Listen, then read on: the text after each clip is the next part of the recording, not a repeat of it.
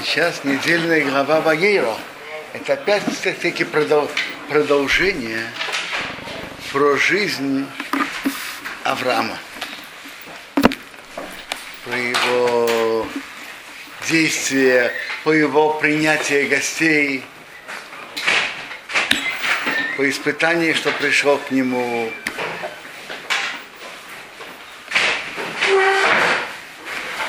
Тора продолжает эту тему. Ну, и заканчивается последним десятым испытанием Авраама, самым тяжелым. Испытание, проверка на, на крепость принести в жертву Ицуку. Интересно, что относительно всех других испытаний нигде не пишется, что Бог испытывал Авраама. Испытывал Авраама написано только про последнее испытание. Только про него написано Бог испытывал.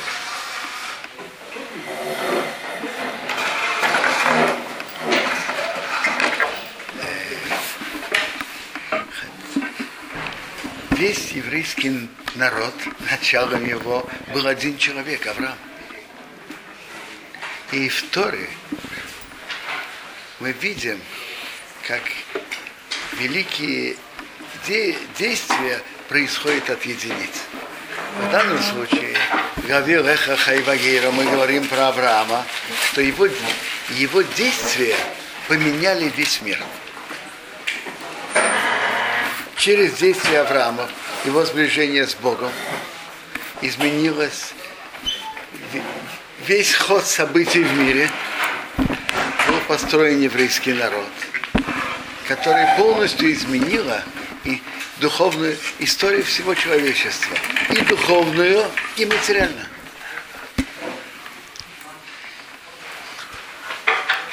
Я хотел, как на этой неделе скончались два больших человека, которые хотел бы остановиться несколько слов и об их личностях конкретно, и вообще о больших людях Торы, какое влияние они имеют на весь еврейский народ. В начале недели скончался большой человек, который Рабел Шварцман. Он жил долгие годы в, в нашем районе Санадри Мурхай. До последних лет, что он был болен, так он был, когда он был возле одной из дочек в Арнофе. А так, э, долгие годы, долгие годы, десятки лет он жил тут в нашей шхуне Санедрия Мурхевет, и немножко мы, немножко, папа его хорошо знал, немножко я его знал. Реберу Шварцман родился в Беларуси. Если кто слышал, такой городок Невель. Невель, Невель. Невель. Это вообще-то, это был городок, большинство... Что? Где это? Между Белоруссией и что? Псковская область у границы с Белоруссией. Интересно, там в основном были хаббатские хасиды. Я не знаю, его семья была из хаббатских хасидов. Нет, я, я не, подробности я не знаю. Но родился в Невеле. И какой-то когда в Невеле еще была еврейская жизнь, но потом, когда стали преследовать, то его отец с ним вместе, ему удалось получить разрешение выехать. И как мне сказал один из сыновей, когда я пришел на Нихума Велим, мама собрала вещи, за два часа, через два часа после того, как она получила разрешение, она сразу уже уехала, уехали из города. И через Одессу они получили право выехать в, в Израиль, то есть тогда не было Израиля, это было в 30-м году. Но они получили разрешение выехать сюда, потому что дедушка его был тут, он был большим Томит Хахамом и был слепым, так папа просил разрешения соединения с семьей, чтобы прийти сюда. Они знали, что разрешение можно каждую минуту аннулировать. Так они за два часа после получения разрешения вышли, они приехали в Одессу, как они мне сказали, что разрешение им так и аннулировали, но аннулирование не успело дойти до Одессы, и так они уехали. Чувствовали, что сразу. Не, бывают такие ситуации, что нужно не считаться ни с деньгами, ни с чем, а спасать жизнь. Бывают такие ситуации. Да, это точно. Э, Человек находится в таком месте, где не может жить по Торе как надо. Не надо считаться ни с, с экономическими условиями, ни с чем уйти. Рамбам пишет об этом очень, очень ясно и остро в своем письме о Шмаде и в своем письме Тайман, он пишет там, что говорит, он говорит про мусульманство. Рам, мнение Рамбама, что если кого-то заставляют под угрозой смерти принять мусульманство, он не должен отдать жизнь. Так пишет Рамбам Гера Ташман. Он говорит, он может отдать, может не отдать, не обязан. Но говорит, что? Почему? А, Потому что мусульманство, ислам это не идолопоклонство. А, Это не идолопоклонство. Отдать жизнь надо только на три запрета. Идолопоклонство, разврат и проливание крови. Э, смотрите, есть кто считает иначе, чем Рамбам. Но так считает Рамбам однозначно в в Игера Ташмат. Но, и он, он говорит, что человек может отдать жизнь, может не отдать, не обязан. Но когда он не может соблюдать законы Торы как надо и вынужден нарушать другие запреты Торы, потому что он же э, он должен играть роль мусульманина. Так это все, пока он не имеет возможности выйти. Когда он имеет возможности выйти, должен оставить все, семью, имущество, все оставить и убежать, как, как он может. Впрочем, вы знаете, что раввины Паску в Советском Союзе еще, я не знаю, сколько лет, 70, 80, 85 лет, 90 лет назад, что из Советского Союза в те годы, когда нет другой возможности, можно выйти в субботу. Вот так даже. Так говорили тогда от имени ра- раввинов. Так они приехали сюда. Он учился в Ешиват Хавроне. Двена- пошел в две- 12 лет в Ешиву и прис- усердно там учился. 12 лет он учился в Ешиве. Э, Он учился очень много часов. Он был физически крепким человеком. Ты родился в Израиле уже, да? Нет, он родился в Невеле. А в Невеле? Да, родился там, приехал сюда. И, эм, говорят, что он учился по три седера, каждый по шесть часов с Хаврутой. Обалдеть. Прошел, гим, прошел Гимару, Ярушауми, прошел много. Э, достиг очень, очень высокого уровня и привязанности к Торе, и в первую очередь знание Торы. Э, Рассказывает, что когда при- приезжал сюда Рабарон Котлер, вы слышали про Рабарон Котлера? Так они бе- бесед, он беседовал с ним в учебе, и он восхитился его знаниями. Он даже получил, как, как это говорят, такое наслаждение одной стороны, и потом какое-то ощущение э, слабости, что говорит, я уже учился. Он говорит, что, что он получил какое-то такое ощущение слабости, что он говорит, то, что я встречаю человека с большими талантами, это мне ничего не говорит. Талант это подарок Бога. Кому-то Бог подарил более талантливую голову, кому-то меньше. Это, подарок. Но то, что во многих местах Талмуда, местах Талмуда, что я уже преподаю долгие, э, долгие годы, и есть какие-то стороны этого вопроса, которые я от него услышал, что я об этих сторонах не думал.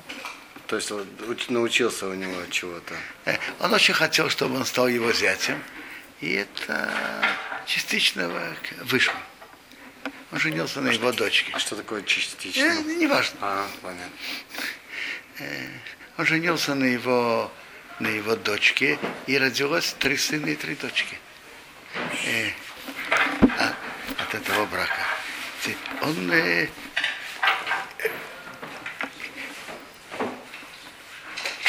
и был, на, был из крупнейших людей Торы. В Орсамехе он, да- он был из руководителей вот это движение Чува, то есть руководство Ешивы, и он давал там уроки. И есть многие балы Чува, которые были построены им. Он считал, что просто строить мир, мир чувы на разных лекциях и разных э, э, идеях, это недостаточно. Это недостаточно глубоко. Чтобы действительно построить хорошего еврея, который живет по Торе, он должен какое-то время отдать из серьезному изучению Гимара. И очень интересно, что как раз постройка людей, которые живут по Торе, и Талмиды Хахамим, вышло такие людей, которые вернулись к Торе из живые Орсамеях, больше, чем от других мест, в котором чува была больше разные лекции, разные идеи, э, хорошие идеи, и все это очень важно. Но это недостаточно. Хороший еврей строится, когда он э, мно- какое-то время отдает учебе геморы и основательно и серьезно изучает. Это, это, строит, это строит мир человека. А вообще-то, вообще-то потеря, которая, которую мы имеем, и в последние, го- последнее время мы потеряли еще много, нескольких больших людей Торы. Это большая потеря. Вы знаете, что он, что он тоже родился в России, но не только он один. Очень многие большие люди Торы родились на территории бывшего Советского Союза. Начнем. Кто были крупнейшие люди, крупнейшие гении Торы в Америке? Кто? Рабмейши Файнштейн. Рабарн Котлер. Рабьянкив Каменецкий, правильно? Все трое уроженцы Беларуси. Рэбби. Все уроженцы Беларуси. Ремейши Файнштейн был раввином в Любане долгие годы, до 36 года. Вы знаете, что о нем рассказывают те, которые его знают, которые его знали Ремейши Файнштейна. Они сказали так, что про Рабмейша Файнштейна э, семья Рабдовид Поварского, когда был расчет Поневич, они из того же города, что Рабмейша Файнштейн, спросили, что вы можете ска- рассказать про него. Говорит, а что я могу рассказать про него? Он все время сидел без медраши и учил. Э, Сестра ему приносила еду и а, а что о нем еще можно рассказывать? Нечего рассказывать. Он делал то, он делал то. Он просто сидел без медраши и учился. А больше о нем нечего рассказывать. Ну, Рабарн Котлер, который своим кипением построил мир Торы в Америке, так, так- так он тоже уч- он тоже из Минска. Янкив Каменецкий тоже, тоже из Беларуси. Все, все трое. Ну, а кто были крупнейшие из мира Торы здесь в Израиле, как были руководителями? Наиболее крупными, кто руководили, были Араф Шац, Заханоли Враха, и Араф Каневский, Стейплер, автор книги Киот Яков. Так Араф Шахзацал тоже, он эм, где-то из, из той же территории. Что? Он из Литвы. А, а Рабьянкев Естроил Стайп, Каневский, он с Украины. Он знаете, какого местечка? Стайпу. Он и местечко Стайпу. Это украинское местечко. Должны быть построены, когда уходят большие люди Торы, да, надо, чтобы пришли новые взамен. И это очень важная вещь. Это очень важно, чтобы были построены большие гиганты Торы. Так, может быть, их ученики или кто-то из их учеников? Смотрите, есть, слава Богу, сейчас есть, был построен большой мир Торы. Очень много учеников, которые учатся. И учатся после свадьбы тоже. Это тоже важная вещь. Кто-то из них, есть, наверное, многие люди, которые достигли высоких уровней. И мы о них, может быть, и не знаем. Скоро узнаем. Между прочим, мы говорили о больших людей Торы из России. Э, наиболее старший в Ешиве Споневич, Роши Шивас, наиболее старший, Ну, Рабдовид Поварский, который был, он тоже из тех мест. Теперь старший, э, сейчас кто наиболее э, который преподает в Поневеше, это Рабгешин Эйдушин. Он тоже приехал из России. Был Рабцви Юда Эйдушин, приехал из России, он был раввином. И с двумя сыновьями, Рабгешин и Рабьянкин.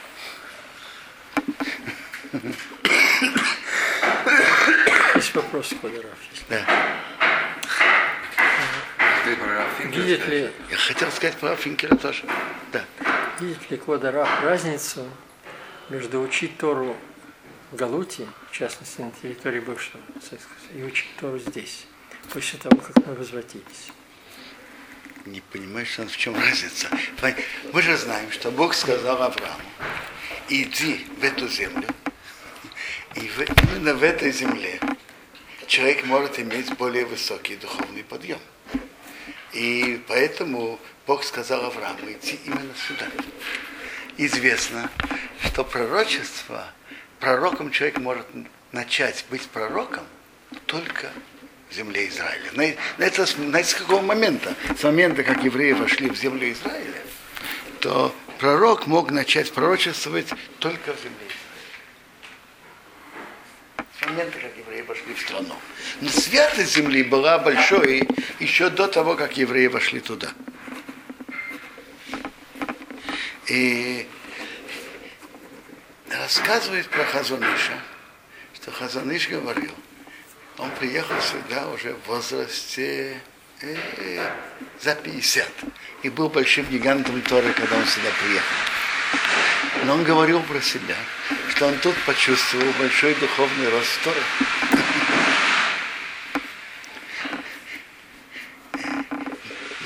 На этот день после Раберо Шварцмана скончался другой большой человек Торы, руко- руководитель Роши Ишиват мира, Равносный Цвифинку. Вообще мир, Ишиват мир, это крупнейший центр Торы. И наиболее крупный, количественный, к- качественный, и- рассчитывай, но, наверное, качественный тоже очень большой центр Торы, много знатоков Торы. И, и- и качественно, и количественно. Так тот, кто руководил Ешиват Мия, равносный Цвифинку, он скончался тоже на этой неделе, день позже. Я слышал от имени Рабшмуя Ойобаха, что был жив и здоров, острое, острое замечание, момент, когда услышал о кончине Рашишеват мир.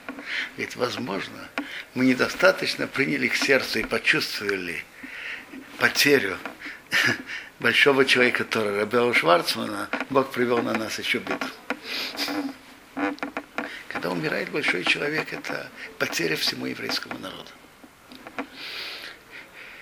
Как мы знаем, что Авраам был один, и он вел еврейский, и он построил еврейский народ, от него вышел. Так мы знаем, что, что еврейский народ, его основная сила, это большие люди Торы. Есть медраж, что точно так же, как птица может летать только крыльями, так еврейский народ может идти и подниматься вверх только с, с их старейшинами. Э, Мидраш это говорит, знаете на что? Когда написано, Бог сказал Моше, собери старейшин Израиля. Так Мидраш там говорит, точно так же, как птица может летать только с крыльями, так еврейский народ только со старейшинами. Равносно Цвифинку,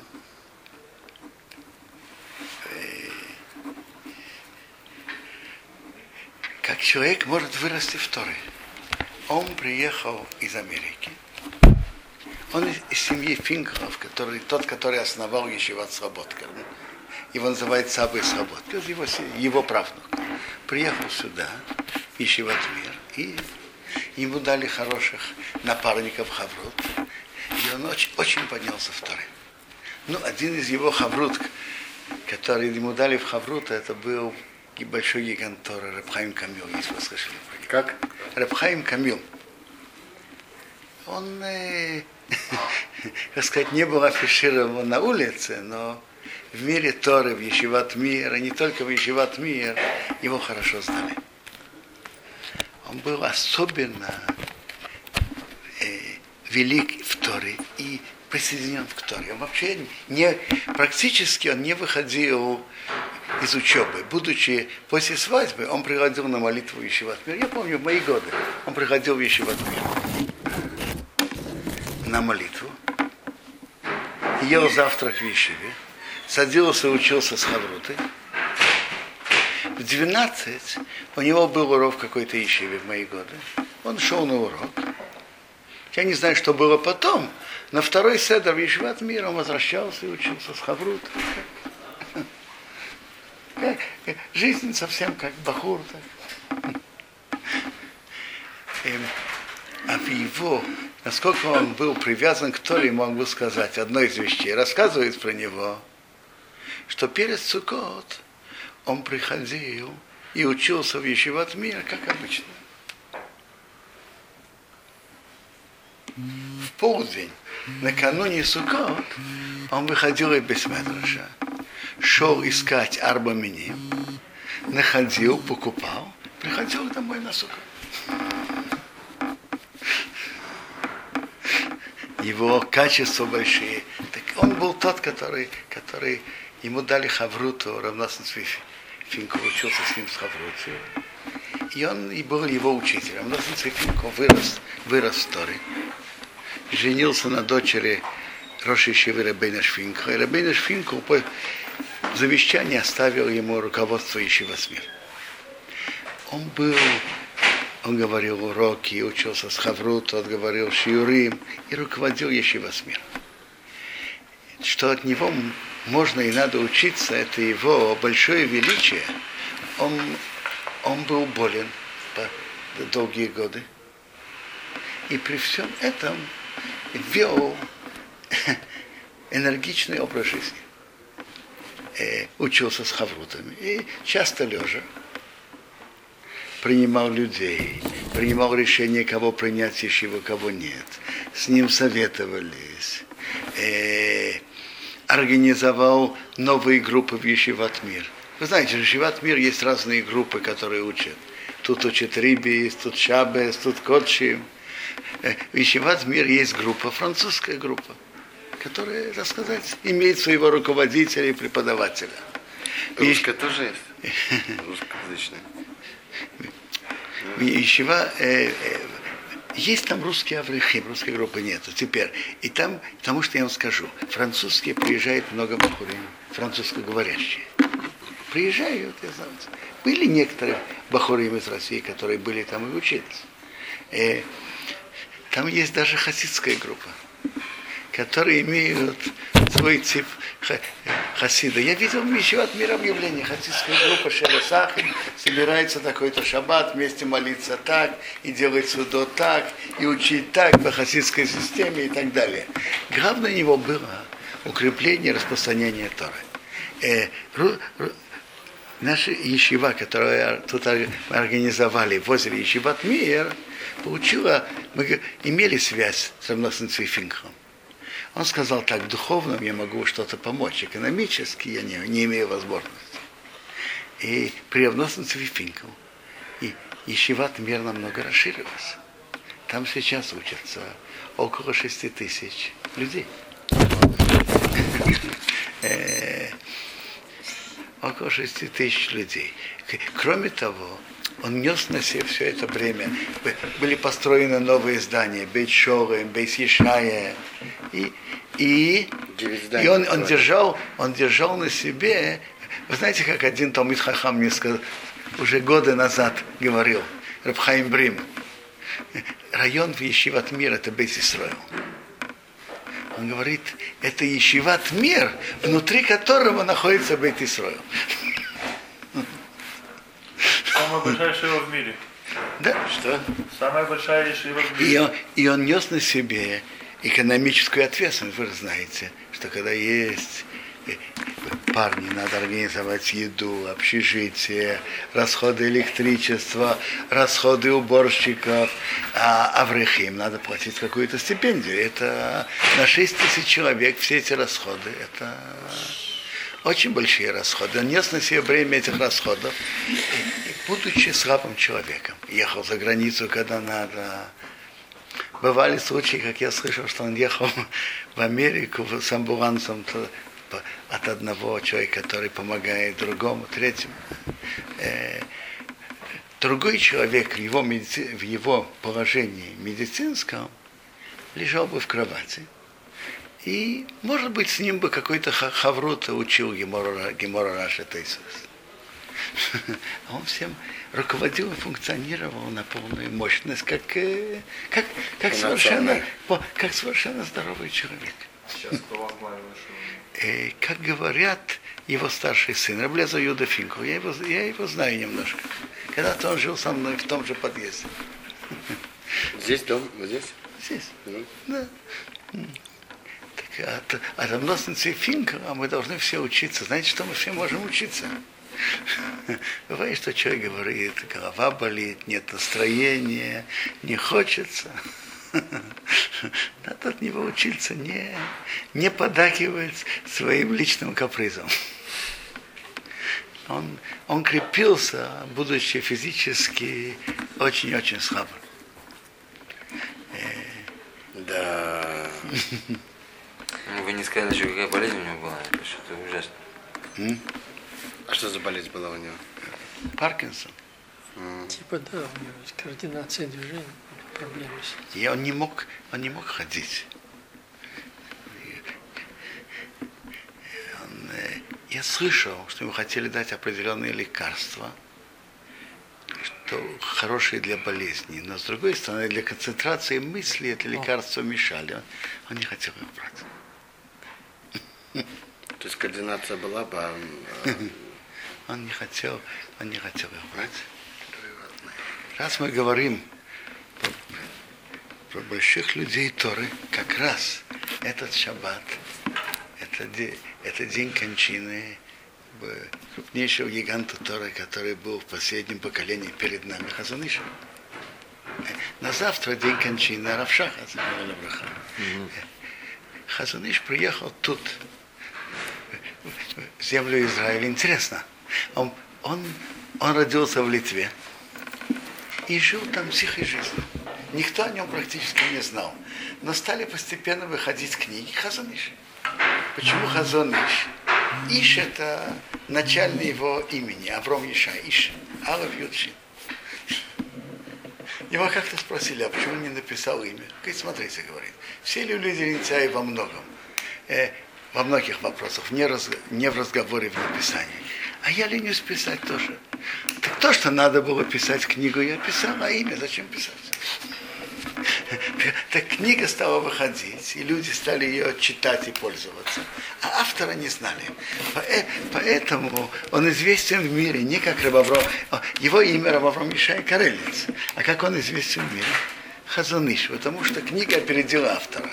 Так когда он жил в Литве, он, был, он, жил, он жил, как говорится, тихо, никто о нем почти не знал. Рабхаим Ойза Грозинский, крупнейший, э, э, ру- крупнейший раввин поколения, во всех серьезных вопросах с ним советовался, они были друзьями. Есть большая переписка и обсуждение. Во всех серьезных вопросах тоже с ним советовался. А, но так он жил тихо. Когда он приехал сюда, о нем стало известно. Как стало известно? Был серьезный вопрос, вопрос закона. Послали вопрос к Рабхайму Изру, как все серьезные вопросы к нему посылали. Он послал в ответ, что вы меня спрашиваете, когда у вас тут находится Рабавром Ишай Карелец, обращайтесь к нему. Так он его так, как говорится, разоблачил.